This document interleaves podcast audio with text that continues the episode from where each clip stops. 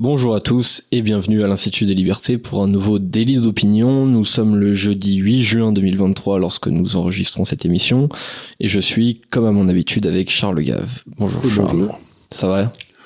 Ça peut aller, on s'est mis en on s'est mis en été. je vous dis pas, lui, il est en short. Ouais. Moi, j'ose plus me mettre en short. La prochaine fois, je vais en slip carrément. De toute façon, ça se voit pas à l'écran, donc euh, ça, n'aura aucun effet. Euh, alors, pour cette émission, on va parler un petit peu plus de. Enfin, on va. Ouais, ça va être une émission assez politique. On va commenter euh, notamment une élection, euh, l'élection en Espagne alors euh, qui n'a pas des, des, effets euh, énormes, mais qui, disons, euh, rend compte quand même de, de l'évolution des forces politiques, de l'opinion politique en Espagne, donc un autre pays qui aura eu ces, ces, ces élections en 2023. Alors, donc c'était des élections qui étaient municipales et euh, régionales. Et alors, euh, le, le, le, grand parti de, de droite, hein, euh, un peu euh, l'UMP, hein, l'Espagne, ils sont un petit peu en retard là-dessus. L'UMP, l'UMP, non, c'est un parti de droite qui a pas vraiment honte d'être à droite. Oui, alors c'est vrai. C'est pas un parti de droite qui suit la gauche, c'est un parti de droite qui a des idées différentes de la gauche. C'est vrai. C'est un parti de droite euh, qui, qui se veut un peu de, de, de droite modérée, mais qui n'est pas aussi euh, soumis au magistère moral de, de la gauche que, que ce qu'on connaît nous. Euh, c'est vrai. Et puis il y a aussi euh, cet autre parti qui est un nouveau parti depuis quelques années qui s'appelle donc Vox, qui a fait aussi une, une belle percée à, à, à 15%, qui s'impose donc comme la troisième force politique du pays et à droite et à droite euh, et euh, donc ce qui est ce qui est assez notable c'est quand même euh, l'effondrement du grand parti socialiste espagnol qui est encore actuellement au pouvoir hein, au, Parlement qui donc recule à 28% des, des voix tandis que le, le, gros parti conservateur il est il est à 31 et euh, donc sur les 12 régions qui faisaient l'objet d'un vote il y en avait 10 qui étaient dirigées par la gauche. Et donc sur ces 10 régions il y en a quand même 6 qui sont passées à droite. Donc c'est pas c'est pas rien. Et sur les deux régions seulement que, que que, la droite avait déjà, euh, la, la, droite a pris cette fois-ci la majorité absolue. C'est-à-dire qu'ils n'avaient pas la majorité absolue. L'Espagne est très euh, à cheval sur le, le, la proportionnelle, et donc euh, c'est valable aussi bien au Parlement national que dans les régions. Donc euh, vraiment grosse grosse victoire pour la droite, percée euh, du, du parti Vox. Euh, on rappelle que quand même en février, la gauche avait fait voter un texte qui autorisait le changement de sexe par simple déclaration à l'administration à partir de 16 ans, y compris sans l'accord des parents. Hein. Donc ils étaient quand même allés assez loin là-dedans. On, parlait justement de wokisme lors de ces dernières élections. là, la gauche espagnole était vraiment à fond dedans. Alors je ne saurais pas dire que c'est vraiment pour ça que, que les Espagnols ont voté à droite. Mais enfin, quand même, je pense que l'Espagne c'est une nation qui est encore assez assez catholique. Euh, je pense que euh, ils ont quand même pas vu euh, ce, ce, genre de législation d'un très très bon œil. donc voilà, en tout cas, l'Espagne est en train de, de, repasser à droite. Et donc le, le premier ministre de gauche, Pedro Sanchez, a déclenché des élections anticipées pour le Parlement qui auront lieu auront lieu, auront lieu pardon donc le 23 juillet. à la base, ils auraient dû elles auraient dû avoir lieu en novembre ou en décembre donc euh, à la fin de l'année. Donc euh, on aura les, résultats un petit peu plus tôt. Et euh, si l'opinion se poursuit comme c'est le cas actuellement, eh bien on devrait avoir une Espagne qui passe à droite. Voilà. Mais écoute, d'abord c'est un grand changement. Ensuite, il faut rappeler quelque chose, c'est que la constitution espagnole, les, les régions sont très décentralisées. Les régions ont énormément de pouvoir. Donc c'est c'est pas simplement au Parlement que ça va changer. Le simple fait que c'est déjà changé au niveau des régions. Ouais. On veut dire qu'il y a toute une série de ressources qui vont maintenant aller, euh, qui vont maintenant à la disposition des partis de droite plutôt que des partis de gauche. Donc ça va déjà changer pas mal de choses dans la distribution de la manne euh, officielle, si j'ose dire. Mhm. Et euh, c'est aussi, euh, bon, ça a l'air de suivre un petit peu le modèle italien. Et euh, on peut, on peut pas s'empêcher de penser que la gauche qui avait été le parti des travailleurs, allez, un peu partout, c'était un peu, qui avait souvent des racines syndicales, etc., était devenue de plus en plus une gauche qui allait vers euh, une gauche euh, sociétale, c'est-à-dire justement on a le droit de changer de sexe, on peut faire n'importe assez antifamilial, qu'on le veuille ou non, et euh, assez antinational. Et euh, c'est quelque chose que les gens supportent assez mal. Une gauche antinationale, c'est quelque chose qui passe assez mal parce que je prends un exemple qui est tout à fait historique. C'est euh, vous regardez l'Inde et la et la Chine. Bon, euh, il y avait deux partis communistes qui étaient assez puissants. Le parti communiste chinois, il était euh, parti communiste, certes, mais il était d'abord chinois. Et ce qui avait très intéressant, c'est que, par exemple, aujourd'hui, Confucius, qui est dans la vieille tradition chinoise, est euh, enseigné obligatoirement dans toutes les écoles chinoises. Donc, ils étaient le résultat d'une histoire, mais la gauche se voulait avant tout, parce si on dit que le Parti communiste est à gauche, et se voulait chinoise et, et fier d'être chinois. Alors que le Parti communiste indien, il se voulait euh, anti-indien, anti-international, ouvert sur le monde, euh, déjà déjà des bobos si j'ose dire. Mhm. Et euh, ben, le Parti communiste indien, il, il, a plus de pouvoir, il est quasiment plus, ou il a plus, il a, il a jamais eu. Et donc je trouve que cette, cette séparation de la gauche et de la nation, de ce qui avait fait l'existence d'une nation, est un des drames contemporains. Et du coup, tous les partis socialistes sont en train de perdre de pouvoir partout. Mhm. C'est ce qui est très étonnant, c'est qu'on le voit partout. Et, bien sûr, il y a encore des socialistes au pouvoir en Allemagne, parce que les Allemands sont à peu près les seuls à pas pouvoir s'appuyer sur leur tradition. Oui. dire, si on, donc il y a encore des gens qui votent là, mais on, sent, on, sent, bien qu'il n'y a pas de donc.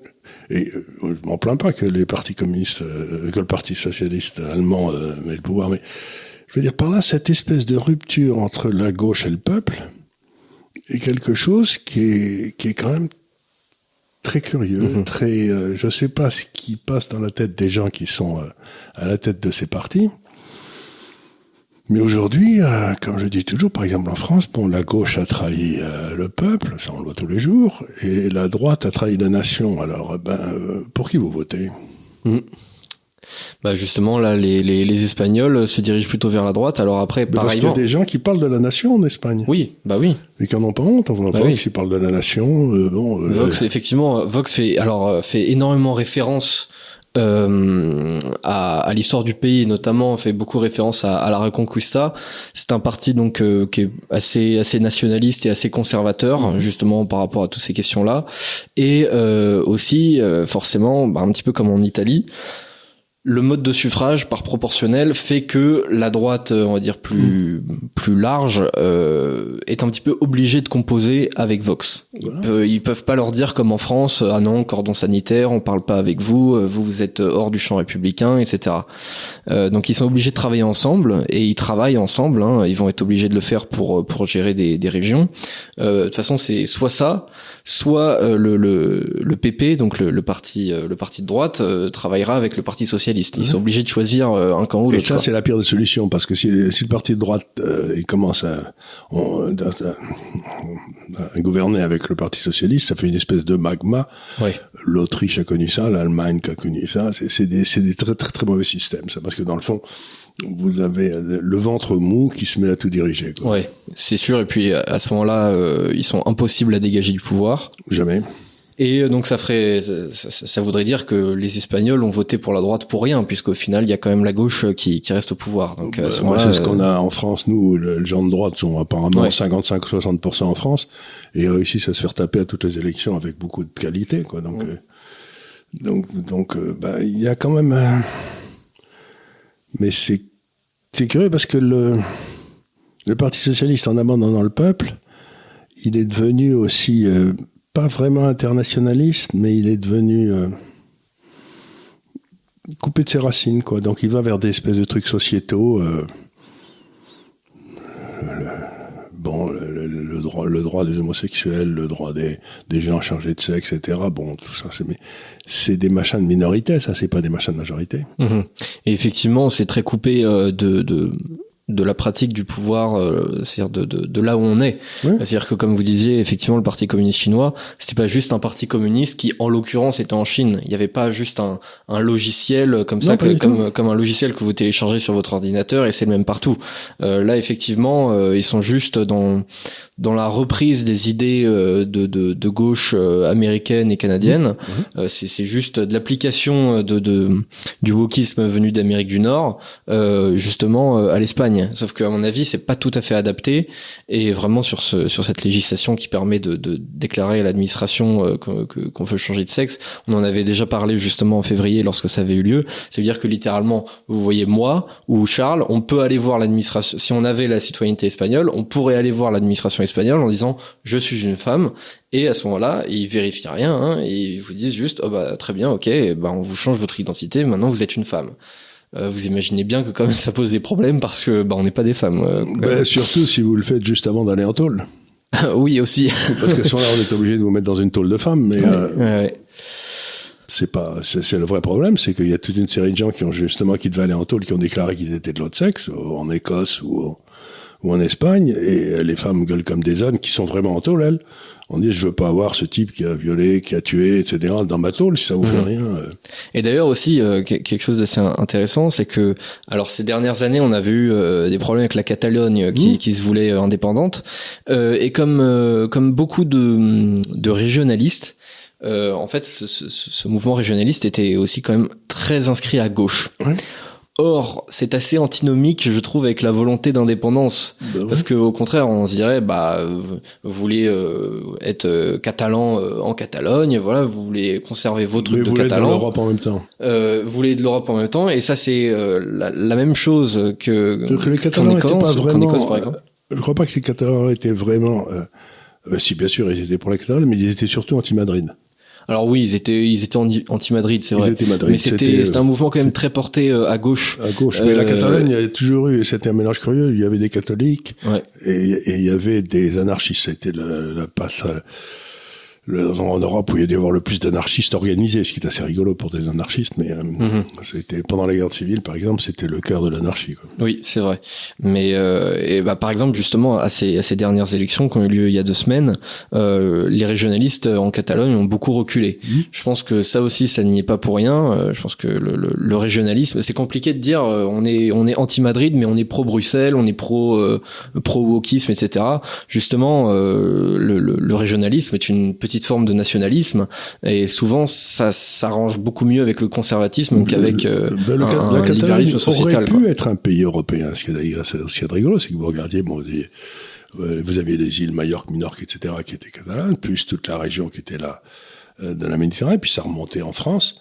Et euh, ben, le, le, roi, si vous voulez, qui était à l'époque là, il était, ça aurait pu être c'est un peu comme la Savoie, c'est des, c'est des pays qui, ont, qui auraient pu exister, qui n'ont pas existé. Mm. La Catalogne, c'est un pays qui aurait pu exister, c'est amusant, mais voilà, c'est pas Je crois qu'ils ont pris, ils ont pris une raclée à, à Muret, à côté de Toulouse, une bataille au moment de la guerre contre les Albigeois, là. C'est là que la, la Catalogne a cessé d'être une puissance européenne, mais mhm. ça remonte à 7 ou 8 siècles, quoi. Ouais. Ouais, c'est sûr que oui, euh, ils s'en souviennent plus trop quoi. Euh, oh, mais... Ça, je suis bien sûr qu'aussi. je suis bien sûr qu'aussi euh, dans, dans la mémoire collective, ça existe toujours ces choses-là. Oui, oui, certainement. Euh, enfin voilà pour pour l'Espagne, donc ça fait quand même au moins le troisième pays européen mhm. en 2023 qui qui passe de de la gauche à la droite. donc il y avait déjà eu l'Italie, il y avait eu la Suède. Et, il faut rajouter aussi en France le, le, le score complètement surprise des du RN au moment des élections législatives. Oui, parce, tout à fait. Que, parce que tout le monde, euh, tout le monde s'imaginait qu'on allait se retrouver avec une, une majorité de centre mou euh, euh bien alignée sur Macron, et puis se retrouve dans une situation extrêmement difficile où bon, il y avait la gauche, ok. Puis c'est après la grande surprise des dernières élections, ça a été la poussée de, du RN, quoi. Oui, bien sûr, c'est vrai. C'est vrai que le, le, RN, euh, bon, même s'ils ont globalement, euh, bon, ils ont perdu l'élection présidentielle, ils ont euh, aussi pas eu de majorité aux législatives, mais c'est vrai qu'ils ont fait des scores inespérés par rapport, par rapport à ce qu'on pensait.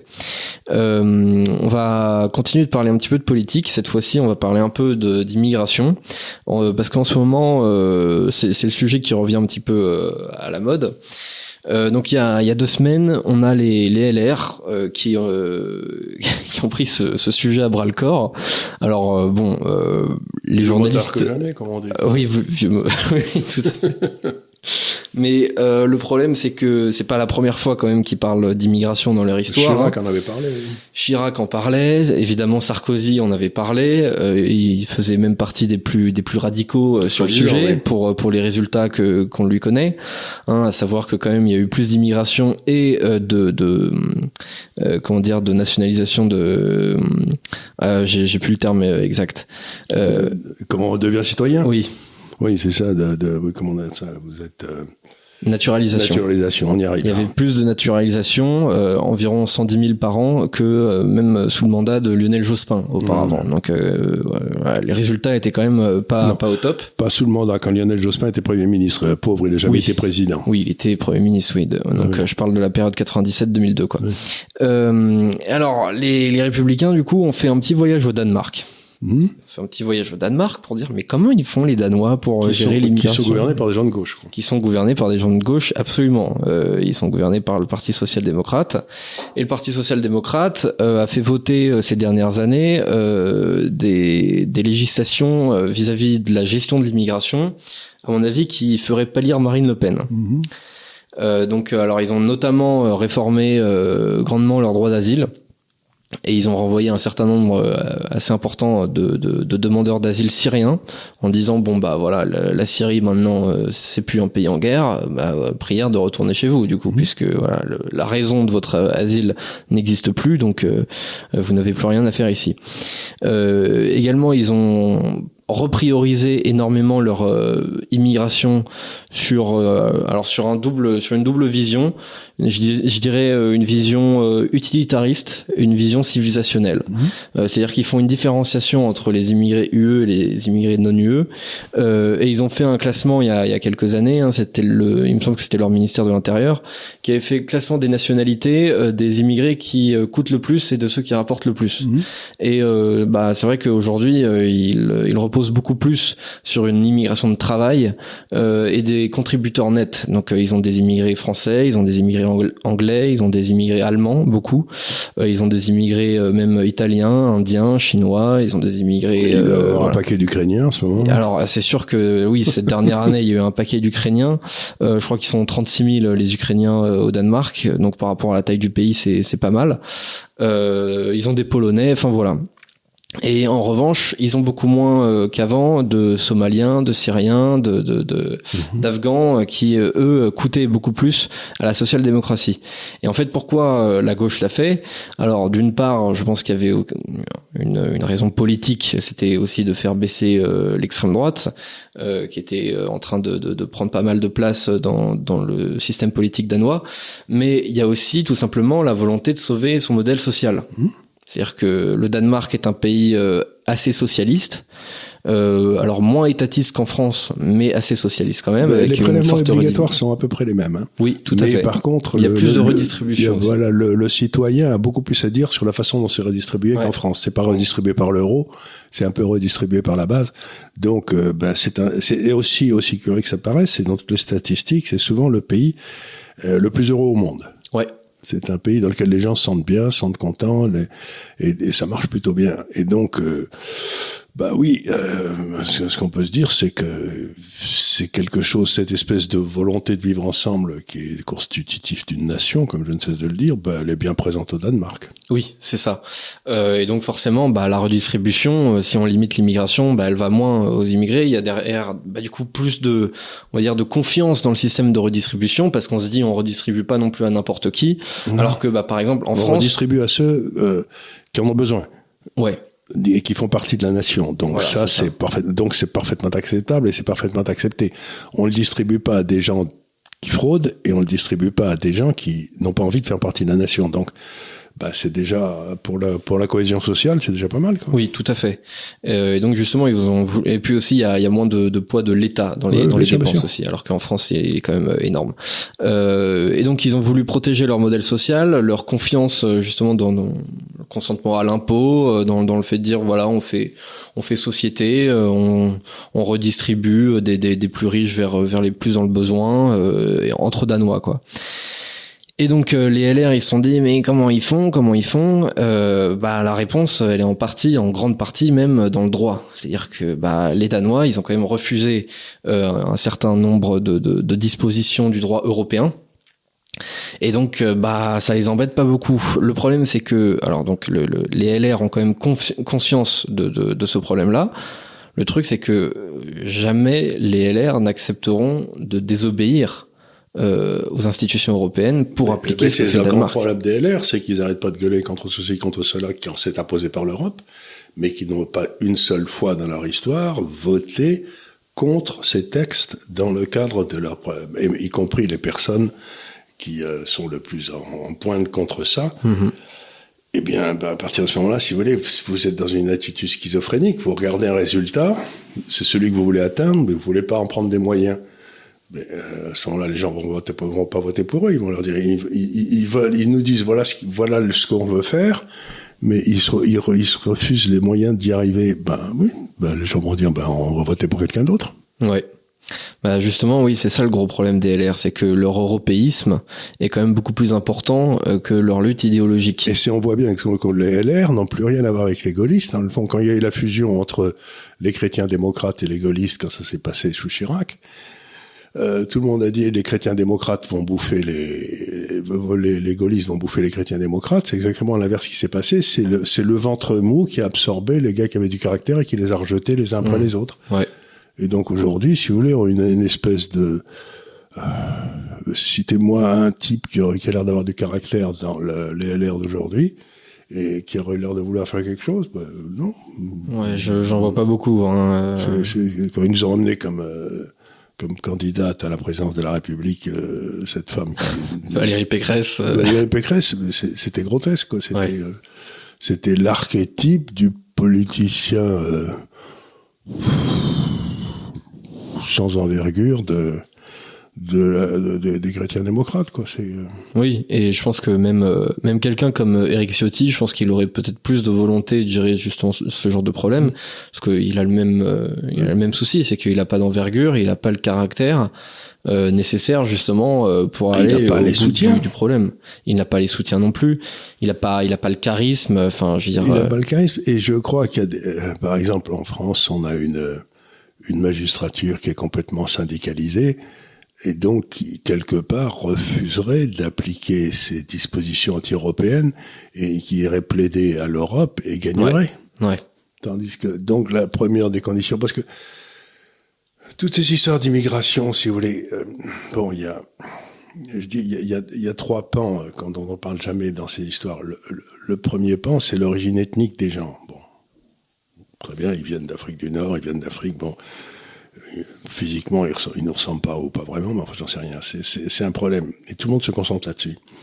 Mais vous avez le deuxième pan, c'est que pour les assimiler, il faut avoir une éducation qui fonctionne. Or, notre, notre éducation ne fonctionne plus. Et le troisième point, pour ceux qui respecteraient pas notre loi locale, il faut qu'il y ait une justice qui fonctionne et qui les exclue. Donc aujourd'hui, je pense que beaucoup de gens gueulent contre l'origine ethnique, mais sans comprendre que ni notre système d'éducation, ni notre système euh, de sanctions, la justice, ne, ne fonctionne.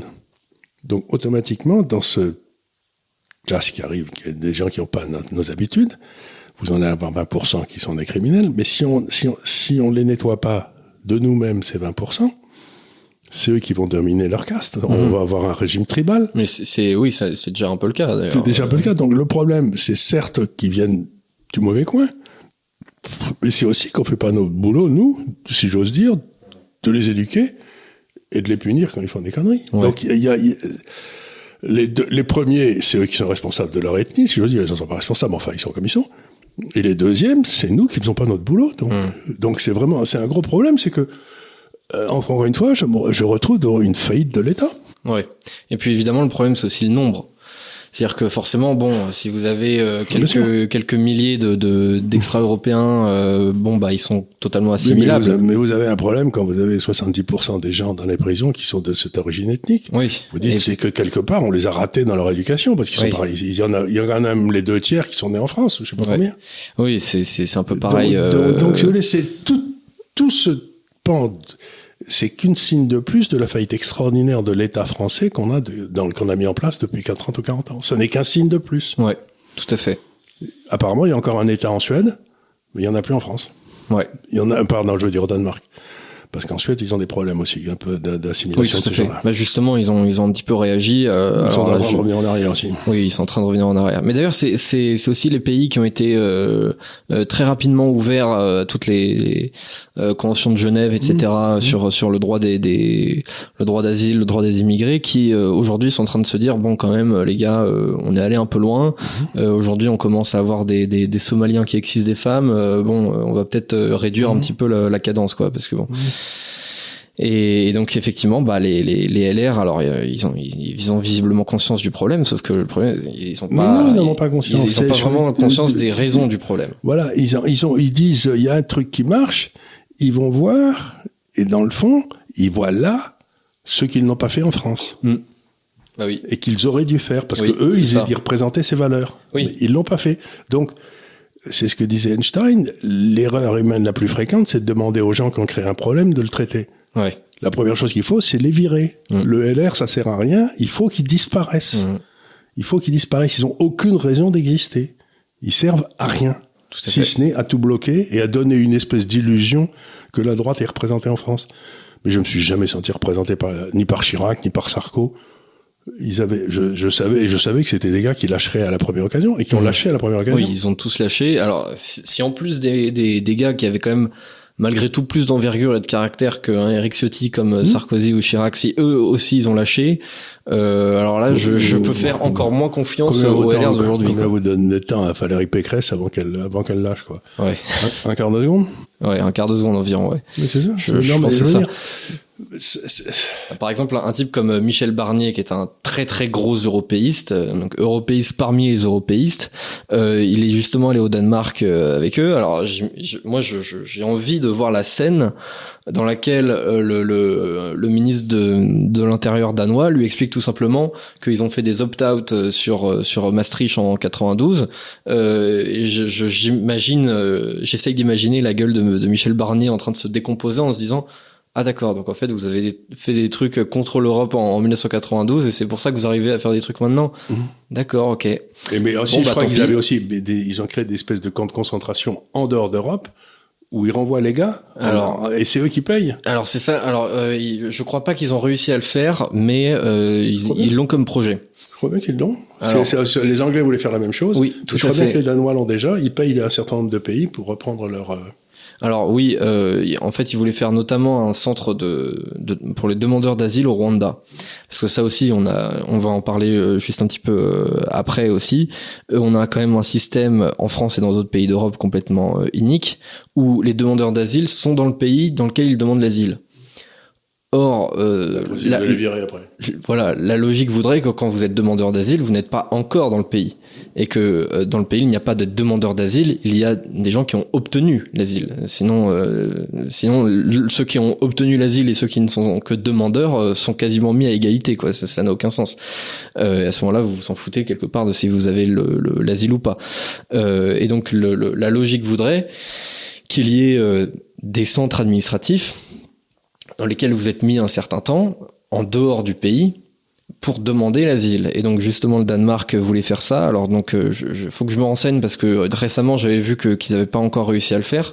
Ils voulaient le faire donc avec le, le Rwanda notamment, euh, mettre un centre administratif pour dire bah voilà les immigrés euh, si, si vous voulez obtenir l'asile, et ben vous avez vous allez dans ce centre administratif Rwanda, vous demandez l'asile. Et c'est le Danemark qui paye absolument. Il paye il paye tout parce que sinon c'est sûr que c'est pas c'est pas très cool pour le Rwanda. Hein. Ils ont pas que ça à faire non plus. Euh, mais évidemment, c'est le Danemark qui paye et qui paye bien.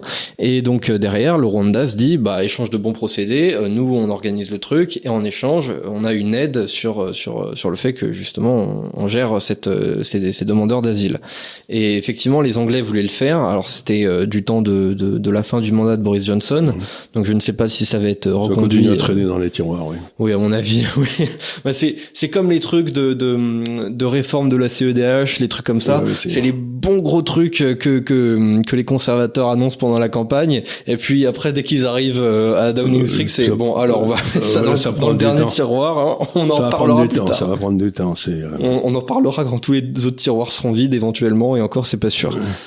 Donc euh, oui, effectivement, ils avaient ils avaient ce projet-là. À mon avis, c'est c'est un truc assez intelligent. Déjà parce que c'est plus logique, et puis en plus de ça parce que ça dissuade quand même un certain nombre de gens euh, de d'aller au Rwanda pour demander l'asile. Quoi, ils préfèrent quand même aller au Danemark directement euh, ou en France. Donc euh, c'est assez intelligent. Effectivement, euh, c'est pas selon moi c'est pas contraire aux droits de l'homme les plus les plus élémentaires c'est pas c'est pas incompatible avec la, démocratie. oui, voilà. Il n'y a, pas de, y a pas de famille. Ouais, c'est ça. C'est pas c'est pas vraiment un, un, camp de concentration quoi. C'est vraiment un centre administratif. Euh, il y a il y a même bien pire aux États-Unis hein, pour pour les Mexicains qui arrivent. Euh, je pense que c'est c'est encore bien. Moi, j'ai donc une idée, c'est de se barrer. Les Mexicains qui arrivent, dès qu'ils ont les amis quelque part, ils sortent ils sortent en courant. Mais euh, comme ça, il y a un autre problème aux États-Unis, c'est qu'aujourd'hui il y a c'est incroyable ce qui se passe à la frontière. C'est des centaines de milliers de gens qui passent, qui passent, qui passent, qui passent. Et... ça aussi, euh, alors j'avais pas prévu d'en parler, mais ça montre bien que lorsque vous avez des murs et des législations, souvent les immigrés le savent, et donc ils savent où ils peuvent aller, où ils ne peuvent pas aller.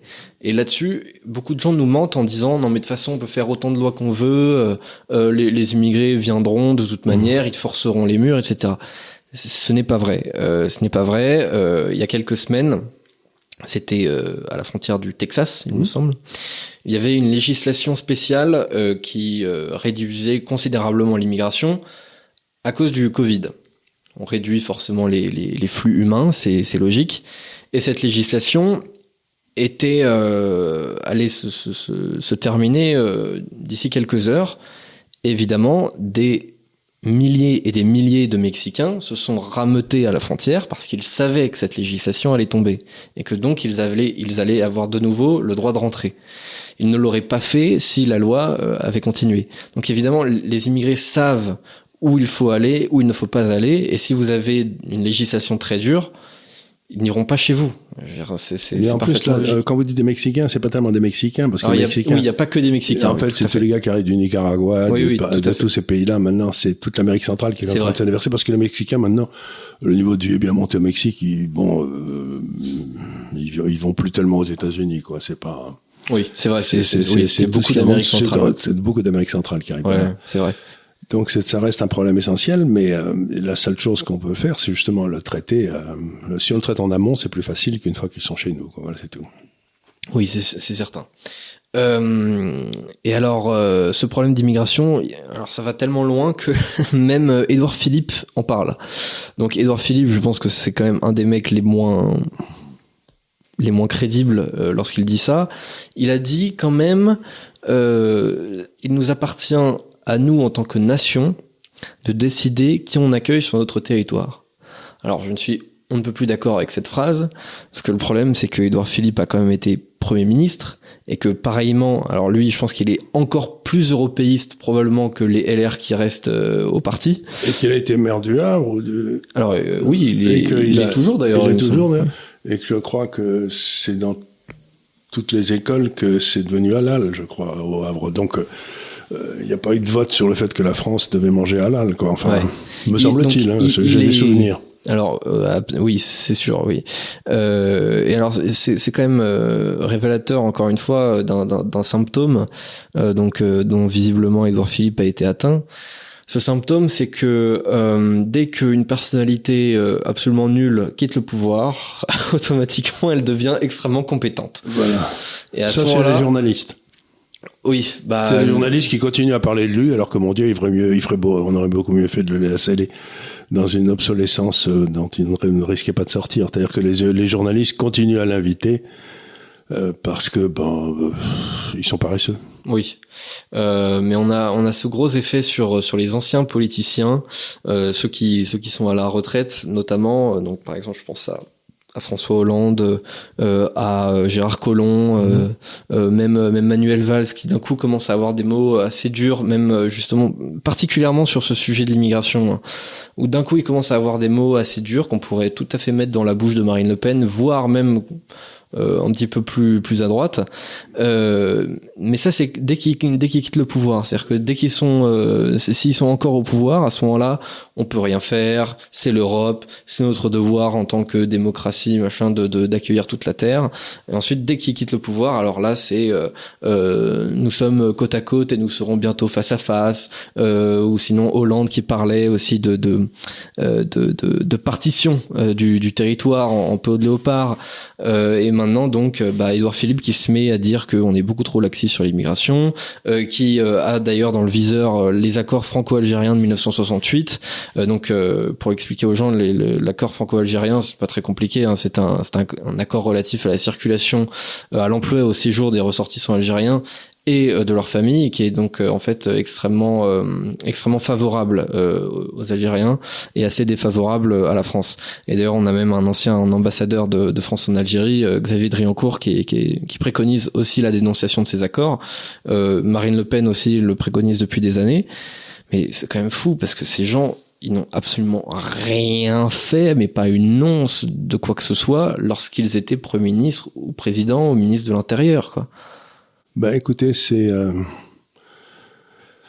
c'est comme ça. C'est euh, c'est la différence qu'il y avait entre euh, une Madame Thatcher et ce qu'il y avait avant comme conservateur en Grande-Bretagne, c'est que les types concevaient le problème, mais n'avaient pas le courage de le traiter, et Madame Thatcher l'a traité. Et je me souviens d'un de mes amis qui était dans les euh, vous savez, qui faisait de, du rachat d'affaires, euh, de, ce qu'on appelle en anglais du leverage buyout, vous racheter des affaires en mettant un peu d'argent, puis vous la retransformer, etc. Mm Qui faisait ça très bien. il avait une, racheté une affaire, je crois, à Dijon, qui était assez connue. Et euh, bon, bon, il rachète l'affaire, je crois, à la barre du tribunal de commerce. Enfin bref, elle était en faillite. Et il va s'asseoir au bureau du président, donc il s'asseoir là, puis il ouvre les tiroirs et il trouve un, dans le tiroir un plan pour redresser l'affaire, tout ce qu'il fallait faire. Donc il le lit avec beaucoup d'intérêt, et c'était tout ce qu'il fallait faire. Et c'était l'ancien patron, celui qui gérait l'affaire quand il l'a mis en faillite, qui avait écrit tout ça, de tout ce qu'il fallait faire, et qu'il n'avait pas le courage de faire. Donc vous avez beaucoup de gens très intelligents qui conçoivent parfaitement ce qu'il faut faire, mais au moment où ils sont au pouvoir, ils ont une espèce de de peur de l'action elle-même.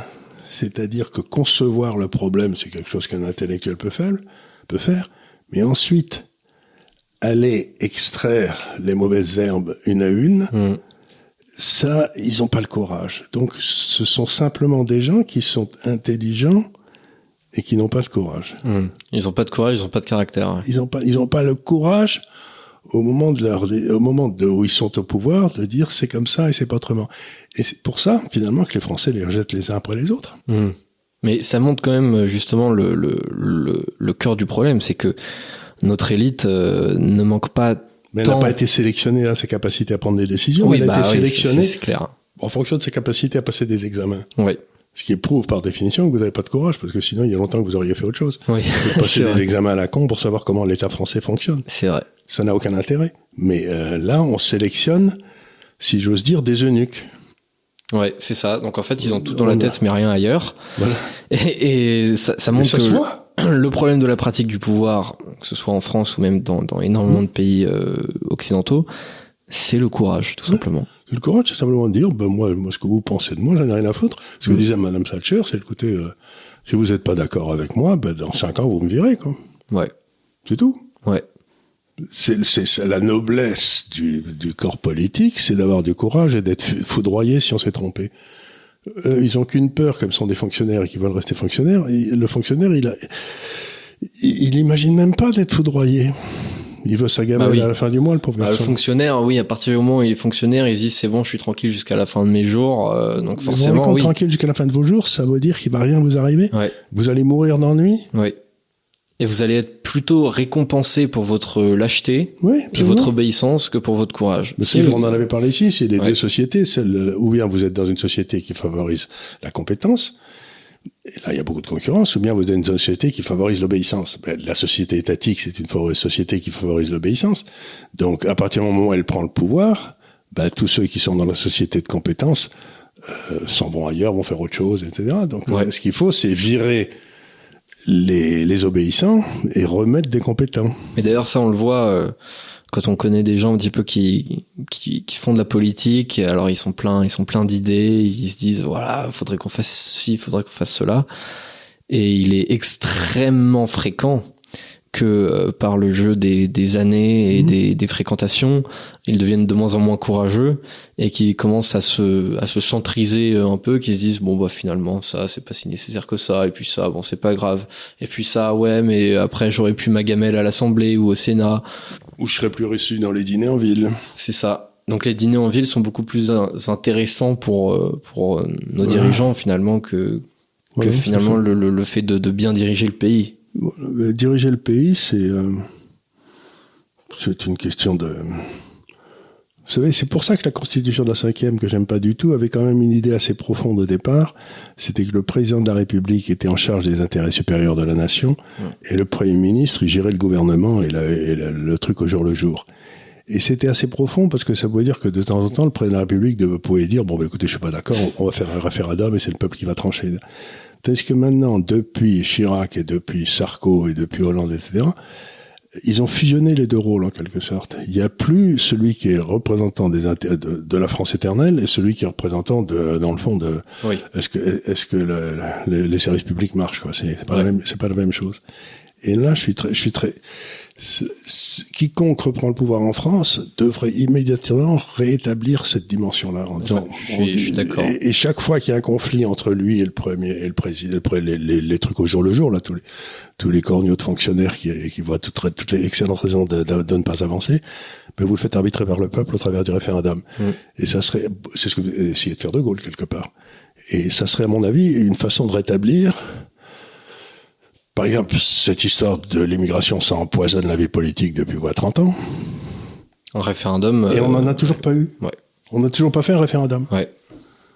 C'est quand même étonnant, quoi. C'est quand même très étonnant. Et Parce que c'est vraiment une question importante. Et c'est d'ailleurs euh, Em- Emmanuel Macron l'a dit lui-même que c'était euh, un un sujet par excellence sur lequel il ne voulait pas entendre parler d'un référendum. C'est-à-dire que on, mais- bon, évidemment, il n'a jamais pratiqué le moindre référendum et la République française ne l'a pas fait depuis au moins 15 ans, depuis 18 ans même. Mais euh, c'est-à-dire que ce sujet-là en particulier, encore moins quoi. Et alors que évidemment, c'est un sujet qui cristallise tellement de, de de crispation, de, de, peur, d'angoisse, de, d'angoisse de ne plus être chez, soi, de, ne plus se sentir chez soi, euh, d'angoisse de, se faire égorger dans la rue, de- d'angoisse de, de pour les de femmes, choses. pour les jeunes femmes, etc. Il y a des tas de trucs. Et c'est et donc, ben, c'est vraiment le sujet sur lequel il y aurait dû y avoir un référendum. Quelles Ouais. sont les conditions nécessaires pour que quelqu'un qui était né à l'étranger puisse devenir français? Bon. Donc, on aurait par exemple pu abandonner le droit du sol, Par exemple. par exemple, ou euh, simplement le regroupement familial aussi. Mm. Que le type aille passer ses vacances dans son pays, mais pas qu'on ramène toute sa famille. Voilà. Il y avait toute une série de choses, de questions qu'on aurait pu poser. Mais on refuse de les poser sans que je sache très bien quel est le groupe de pression qui empêche que cette question soit posée. Il doit y avoir quelqu'un qui d'un groupe de pression qui... euh, Effectivement, et pourtant, je pense que, euh, alors, comme c'est Emmanuel Macron au pouvoir, je pense qu'il aurait suffisamment de, de malice pour euh, peut-être justement poser les questions, mais des mauvaises questions. Parce que ça aussi, Euh, évidemment, Ça, et- tout. mais parce que les Français en général, on leur pose une question, ils répondent, Ouais. à, ils répondent à la question à laquelle ils Ouais. veulent- ils veulent répondre. Donc je suis pas du tout certain que ce serait une bonne solution. Ça. non, ce serait pas du tout une, une Il bonne faudrait en fait solution. la, la question. Il faudrait presque qu'il y ait une, une espèce d'institution indépendante, si, si ça pouvait exister, qui serait euh, en charge de, de phraser les référendums. Quoi. Ouais. Parce que moi je vous raconte toujours cette histoire parce qu'elle est vraie, quand je travaillais dans une quand j'ai été étudiant dans une université américaine, euh, euh, dans le cours de marketing, et on m'avait fait, avait fait des études.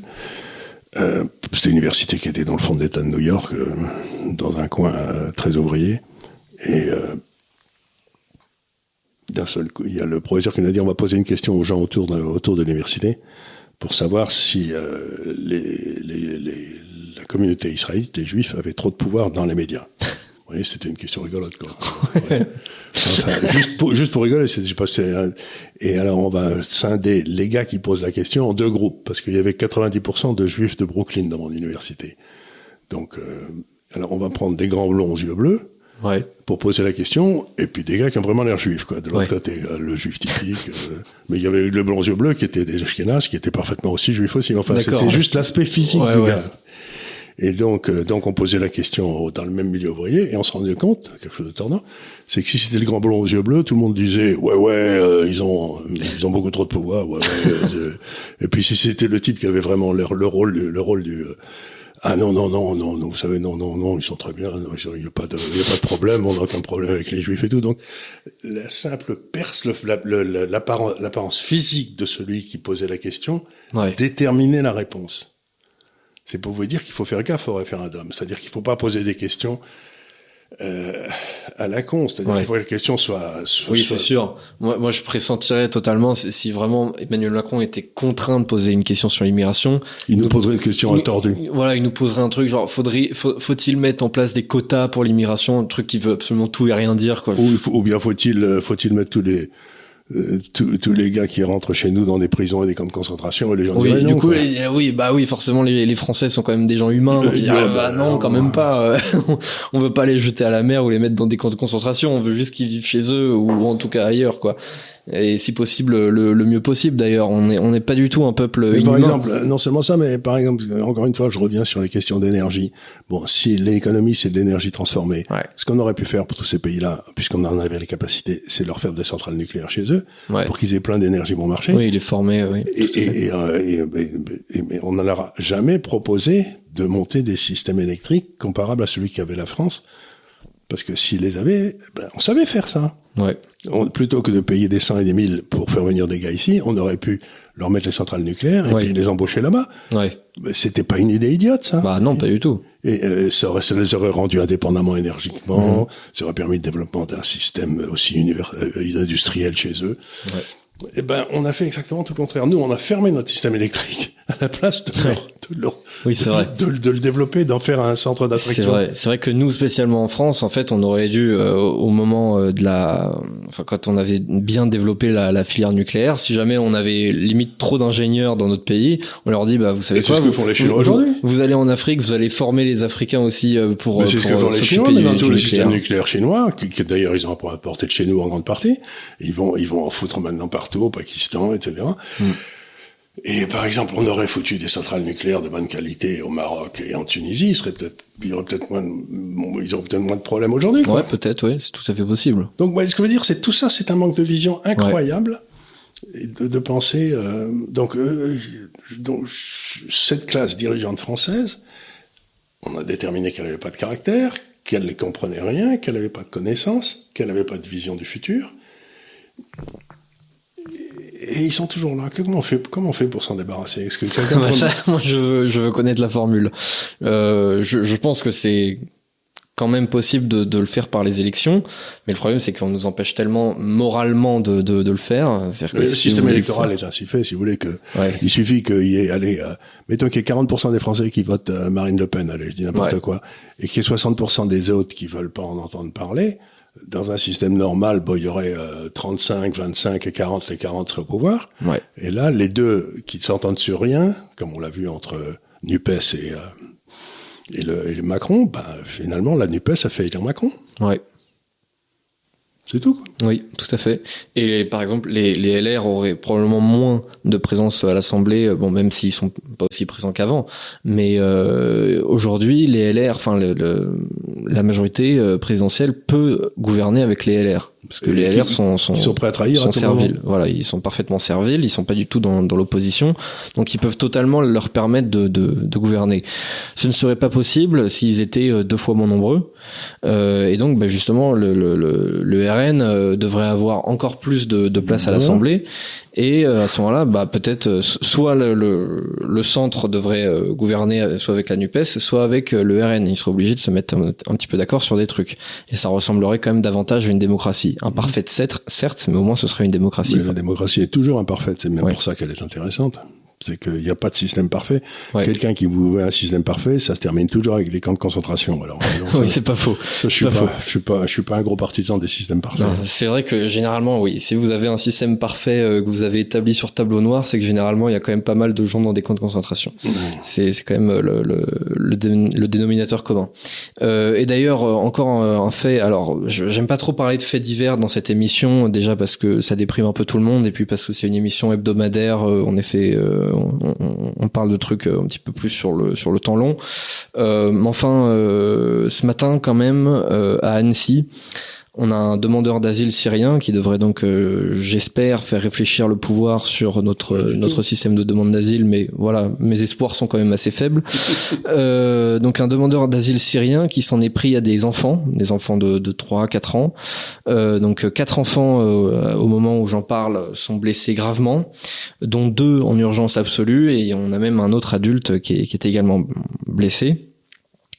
Euh, alors le service public n'a quand même pas pris plus de trois heures hein, avant de nous rassurer sur le fait que le Syrien quand même disait bonjour à tout le monde. Hein, euh, au moins on est rassuré là-dessus. Euh, mais enfin, on a un fait, peut-être pas un, fait divers quand même parce que c'est assez important, mais qui rappelle un petit peu l'affaire Lola d'il y a quelques mois, qui devrait dans un pays normal faire réfléchir toutes les toutes les formations politiques sur justement notre droit d'asile. Et encore une fois, parallèle avec euh, le Danemark, le Danemark euh, renvoie ses demandeurs d'asile syriens en Syrie, euh, au pays de Bachar al-Assad. Devrait-on faire la même chose finalement? Ben, j'en sais rien, mais ce qu'il y a de certain, c'est que, bon, attendez, la guerre en Syrie, c'était quand? C'était il y a 4-5 ans, non? Ouais, c'était... ouais. C'était le moment où, oui, c'était après même le un peu plus, hein. même un peu plus. Ouais. Moi, vous savez que je passe l'été à Avignon, et à Avignon, euh, vous avez une espèce de boulevard extérieur qui fait le tour d'Avignon, là. Et il y a, au même feu, depuis 5 ou 600, 7 ans, 7 ans, ça, je sais pas de mieux, une dame tout en noir qui est là, avec des enfants autour d'elle, qui sont, qui n'ont pas grandi d'ailleurs, et avec un panneau en disant réfugiés syriens, et qui, qui m'en dit. Mais attendez, ça fait 7 ans qu'elle est là. Ça fait 7 ans qu'elle est là. Donc elle vit, il n'y a pas personne qui s'occupe d'elle, je veux dire. Euh, donc je suis sûr qu'elle n'est pas syrienne. oui, c'est possible. Oui. Je ne sais pas d'où elle vient. Et donc, euh, encore une fois, c'est,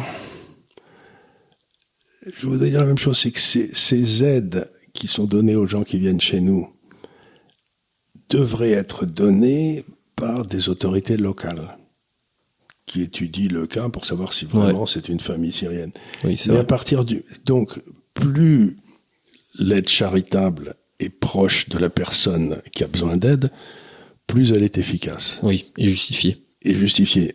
Parce que moi, je discutais avec les gendarmes il y a très longtemps à Carbone, qui était la ville où mon père avait une maison, une, une maison à côté de Carbone, etc.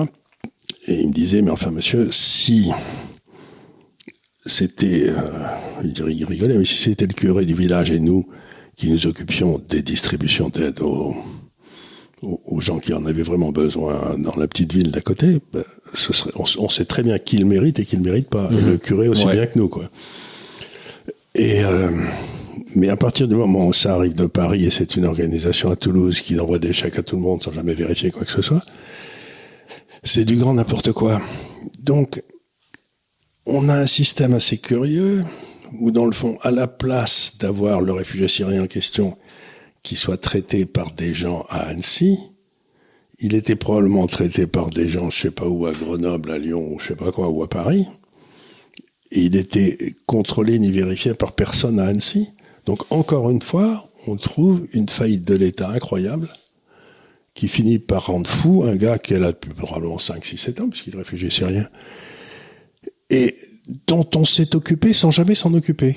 Parce que je veux dire, on a filé du pognon, on a filé des trucs et des machins, il a sans doute des papiers qui lui permettent de recevoir des avantages, mais personne ne s'en est occupé humainement. C'est ça qui me surprend le plus, c'est que tous ces gens-là pense qu'une aide administrative, ça suffit. Mm. Mais non, l'homme ne, ne, vit pas que de pain. Et ce réfugié syrien, il avait probablement besoin de temps en temps de parler à quelqu'un. Et aussi bien, il est devenu fou de solitude. Peut-être, ouais. C'est ce que je veux dire, c'est que derrière tous ces cas-là, il y a toujours des, des, des, espoirs, des gars qui sont laissés tout seuls, mais à qui on file du pognon et à qui on permet de rester chez nous. il me semble qu'il y a une contradiction extraordinaire là. Si on fait venir quelqu'un chez soi, on s'en occupe, mais on s'en occupe vraiment, et on s'en occupe à son niveau à lui, pas au niveau du gars à Paris, quoi. Ouais. Moi, je trouve ça scandaleux, cette façon qu'ont les gens de, de se décharger de leurs responsabilités individuelles. Encore une fois, pour revenir aux évangiles, euh, le Christ, il dit jamais, euh, euh, dit à Paul d'aller s'occuper de Jacques. Le Christ, il dit, si tu, si Jacques est dans la merde, tu t'en occupes personnellement. Ou bien tu, fermes ta gueule. Mais cette idée que il y a quelqu'un dont le rôle est de faire la charité, ça s'appelle l'État, et moi j'ai rien à voir dans la bagarre, ça veut dire aussi que la population française, on lui permet pas de s'occuper de ces gens-là. Mmh. C'est un faux humanisme parce que justement c'est une lâcheté. c'est un faux humanisme. On, leur dit à ces gens, vous inquiétez pas, on va on, va vous accueillir chez nous, etc. Mais après les, les conditions d'accueil, en fait, euh, bah justement, si on si on accueille des, des millions de gens, euh, on peut pas tous les accueillir euh, tout à fait dignement. Peut pas tous les accueillir, on peut pas tous les accueillir dignement, mais en même temps, si vous voulez, c'est encore une fois, il y a, il y a un siècle, les les hôpitaux, ils étaient le personnel des hôpitaux, en particulier les infirmières, c'était toutes des bonnes sœurs. Et qu'ils faisaient quasiment gratuitement. Et ben, elles s'occupaient des gens. Et la moitié de l'éducation était faite par des, des, enseignants, qui étaient des prêtres ou des bonnes sœurs, etc., qu'ils faisaient aussi gratuitement. Et, et la qualité d'enseignement, parce que c'est des gens qui avaient donné leur vie à soigner ou à, éduquer, mmh. sans en attendre rien en retour. Eh bien, aujourd'hui, si vous voulez, on met des gens qu'on paye partout, mais ils aiment pas ce qu'ils font. Oui, et euh, il n'y a aucune efficacité euh, du, et, à l'arrivée, ça coûte un pognon noir, comme disait l'autre, mais il n'y a pas de résultat parce qu'il n'y a pas, il y a pas de, je vais dire une connerie, mais il n'y a pas d'amour dedans. Oui, non, mais c'est pas c'est pas complètement faux. Et euh, pareil, bah ce ce, ce mec, euh, en fait, soit il fallait l'accueillir dignement, soit il fallait pas l'accueillir. En tout cas, il fallait s'occuper de lui. Et, je sais pas ce qu'il, je sais pas ce qu'on en a fait, je le connais pas ce cas-là. Mais je suis bien certain que ça fait 4, 5, 6 ans qu'il est en France et que voilà, bah, il est il est toujours sous supervision. Ouais. Il a pas de boulot, il a euh, pas de famille, il a pas de vie, il a pas de et c'est pas pour l'excuser, hein, c'est pas du tout ce que je veux dire. Mais c'est-à-dire que chaque fois on dit regardez, ce sont des gens un peu impossibles, mais c'est vrai que c'est des gens impossibles. C'est vrai qu'ils tuent des enfants, etc. Mais en même temps, euh, c'est très étonnant que ces gars aient été là depuis 5 ou 6 ans et que personne ne les repéré comme étant dangereux je suis bien persuadé que c'est peut-être pas la première fois qu'il fait une connerie. Ouais, oui, j'imagine que c'est pas la première fois qu'il fait un truc euh, un peu. Voilà, donc il n'a pas été repéré, il n'a pas été puni, on l'a pas, on l'a laissé. En... Donc il y a derrière tout ça, il y a des faillites de l'État, mais à répétition. À répétition. Oui. Et quand est-ce que, je sais pas, moi il y a quelque chose qui me qui me qui qui m'enchèvre dans tout ça. Oui, bah je pense que ça rend tout le monde complètement chèvre parce que les les les, les Français c'est quand même euh, c'est quand même un peuple euh, assez humaniste. Et, puis il y en a beaucoup qui venaient de l'étranger. Vous savez, bah, moi j'ai beaucoup joué au rugby dans le Sud-Ouest. Il y avait les frères Spanghero. Bon, c'était une famille italienne qui était arrivée. Bon, mais c'était des robustes, hein, mais euh, la famille se tenait bien, c'était des petits poils. Donc, ça veut pas dire qu'on est. Euh, mais il y avait aussi une... est contre les étrangers. Oui, non, mais voilà, mais il y avait aussi euh, une exigence vis-à-vis de, de, de, des immigrés, c'est-à-dire la euh, famille était très exigeante vis-à-vis de ses enfants, c'est-à-dire oui, tout à fait. Euh, fallait pas mais même justement, bah, j'ai vu une interview l'autre jour qui, qui a rendu fou beaucoup de beaucoup de gens originaires du, du Nord Maghreb mmh. sur sur Twitter, mais que moi j'ai trouvé assez touchante et justement je me suis dit bah oui, mais justement c'est ce genre de comportement qui fait que l'immigration peut fonctionner. C'était le, le, le, comédien Ramsey mmh. de Eric Ramsey qui qui racontait que son père euh, musulman qui faisait la, la, la, prière euh, islamique l'avait mis dans une école catholique et qui lui avait demandé euh, de, de, de prier dans, dans, dans, dans, le rite catholique et qui lui disait voilà moi je fais comme ça parce que c'est comme ça que je faisais quand j'étais gamin. Mais là maintenant on, est en France, toi t'es en France t'es t'es t'es éduqué en France. Donc tu fais comme les Français mmh. quoi Et donc, euh, bah, il y avait, il y avait beaucoup effectivement de Maghrébins qui disaient mais, mais comment c'est possible, etc. Puisque c'est les nouvelles générations à, à qui, euh, à qui on permet tout. Mais c'est justement ce genre de, de, de comportement qui, même s'il a une, une espèce de, je, je, je conçois hein, que ce soit une espèce de, de violence euh, identitaire, culturelle qu'on se, qu'on se fait à soi-même, mais en même temps. Euh, se mettre dans un autre pays, c'est aussi un projet. C'est-à-dire que soit, soit tu restes pas là longtemps, auquel cas, bah effectivement, tu, tu conserves un peu ta, ta culture, c'est, c'est normal. Euh, soit tu te dis, on est là pour euh, pour rester, et à ce moment-là, tu t'adaptes. Mais c'est pas c'est pas au pays de, d'accueil de, de s'adapter à, à, tes rites et tes traditions. Quoi. Nous, on a adapté des tas de choses. Par exemple, le plat le plus populaire en France aujourd'hui, c'est le couscous. Alors euh, donc on a accepté un certain nombre de. Oui, non mais voilà, les Français sont quand même très ouverts. Hein. Dès que c'est dès que c'est bon, il y a pas de problème. Oui, c'est pas faux. Ouais. Je, je fais pas de soucis pour Et les c'est Français. sûr. Et je suis un gros amateur de couscous. Hein. Oui, oui, c'est sympa de temps en temps, ouais, c'est sûr. Non mais voilà, les les les Français sont c'est- probablement le peuple le, le moins raciste du monde, monde, et, qui malgré tout il, justement ces, ces politiciens qui, qui qui savent rien faire euh, sont capables de faire voter euh, des Français à 40% pour Marine Le Pen c'est Ouais. quand même pas rien hein, Non, de, de pas rien, parvenir même à, temps- ce truc là C'est la seule qui continue à parler du pays, donc ben on finit par voter par elle par défaut. Quoi. ouais c'est- Plus personne ne me parle du pays. Quoi. Ouais. Donc euh, oui, moi j'ai envie de dire ça euh, à notre élite. euh, à- parlez-moi à- de la France. Oui, ça de la France et, dire. Je et veux- à- arrêter de faire en sorte Moi, que. je m'en fous que- de parler de la souveraineté européenne. Parlez-moi de la France. Hmm. Parlez-moi de mon pays. Ouais. Parlez-moi de ce que, de ce qu'il est, de ce qu'il représente et tout. Moi, j'aimerais qu'on me dise qu'il y a un homme politique qui arrive et qui me dit, vous savez quoi, ben, j'aime mon pays. Ouais. C'était tout le tr- Trump, il arrêtait pas de dire ça. Oui, c'est vrai, c'est vrai. Euh, c'est pour ça qu'on leur voulait tellement, c'est qu'ils il, mettait à nu tous les types qui, dans le fond, Ouais. n'aiment pas leur pays et font de la politique. Mais le truc, c'est que forcément, bah, tous ces énards qui connaissent pas le pays, pour la Mais ils plupart, l'aiment pas. euh, oui, ils ils l'aiment pas, ils le connaissent pas Ouais. et ils, ils peuvent pas l'aimer puisque le, ils le connaissent pas d'ailleurs. Donc euh, Ils forcément, viennent de ils- 30 jardins d'enfants à Paris. Ouais, C'est ça qui est terrifiant. ouais.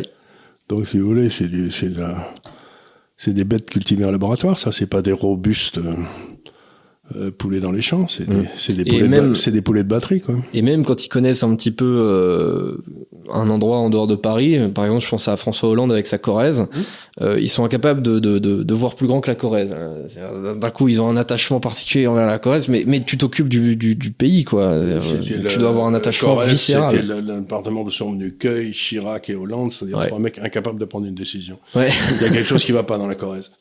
Oui, c'est vrai. Oui, la Corrèze, faut revoir vo- votre système là. Parce Faut que, euh, votre système, vous choisissez ah. pas les bons gars. ouais. Ou en tout cas, vous nous envoyez pas les bons. Euh, Non, vous les gardez chez vous. faire peut-être un petit peu plus d'école buisson- buissonnière euh, avant d'envoyer les mecs à Paris, euh, parce que là, je sais pas ce que vous leur mettez dans la tête, mais ça va pas du tout. Ça va pas du tout. Euh, Ben voilà.